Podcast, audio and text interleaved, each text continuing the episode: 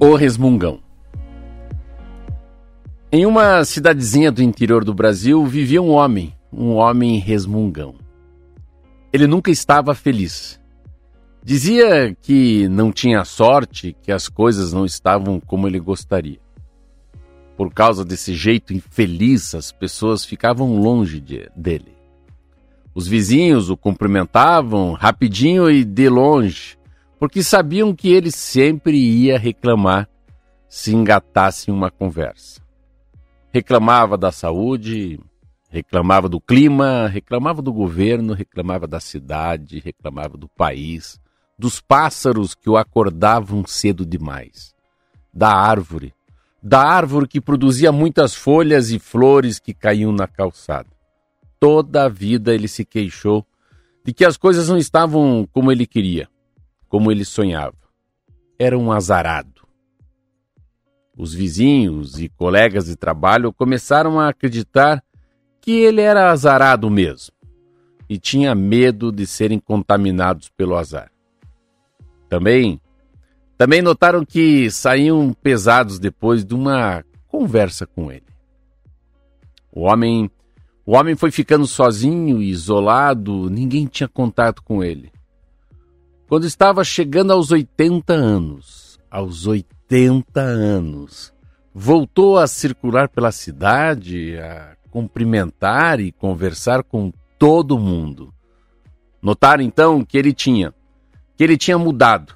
Estava mais tranquilo, não reclamava mais, não dizia que tinha azar, parava em frente à casa onde morava e olhava em volta com um ar de alegria. Os vizinhos notaram a diferença. Notaram que quando passavam na frente dele, ele olhava para elas com interesse e não mais com cara de tédio ou até desprezo. E cumprimentava. Notaram que se iniciavam uma conversa com ele, o homem ouvia e fazia perguntas. Não falava muito nem reclamava. Será? Será que o azar dele acabou? Será que ele ganhou na Mega Sena? Será? Será que aquela antiga namorada que largou o homem há muitas décadas tinha voltado?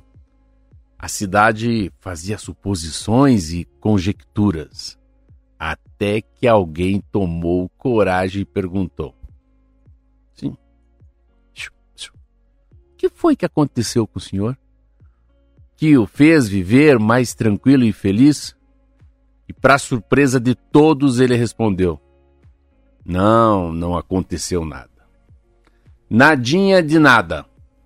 Quer dizer, durante 80 anos eu persegui. Persegui a felicidade, persegui a vida ideal que eu achava que era preciso ter para ser feliz. Só consegui ser triste. Então desisti. Desisti de perseguir a felicidade e decidi viver.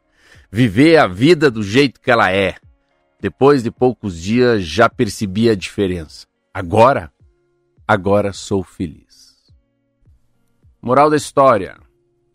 Esse conto nos faz refletir sobre a forma como encaramos o presente.